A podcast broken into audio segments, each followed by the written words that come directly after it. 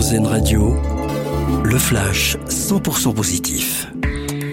Le guide Michelin a livré son verdict. Un seul nouveau restaurant 3 étoiles figure au palmarès de cette année. La Marine, l'établissement d'Alexandre Couillon à Noirmoutier qui décroche la récompense suprême.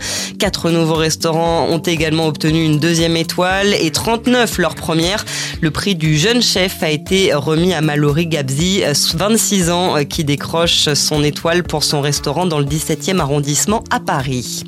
Un accord pour baisser les prix des produits dans les rayons des supermarchés. Les distributeurs étaient reçus euh, ce matin au ministère de l'économie. À l'issue de cette réunion, Bruno Le Maire a annoncé l'instauration d'un trimestre anti-inflation jusqu'en juin. Selon le ministre, cet accord permettra d'avoir les prix les plus bas possibles sur euh, un certain nombre de produits du quotidien choisis par les distributeurs. Ils seront identifiables grâce à un logo tricolore. Le gouvernement compte également déployer dans les prochains mois un chèque pour les ménages les plus modestes. Un nouveau CDI pour favoriser l'emploi des seniors. Il a été adopté ce matin par le Sénat qui continue son examen de la réforme des retraites. Il serait ouvert aux salariés d'au moins 60 ans et exonéré de cotisations famille. Et puis c'est le plus grand succès pour une exposition à Toulouse, celle consacrée à Niki de Saint-Phal.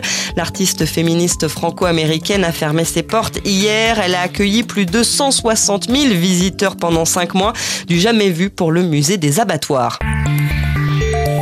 Vous venez d'entendre le flash 100% positif d'Airzen Radio, l'autre actualité.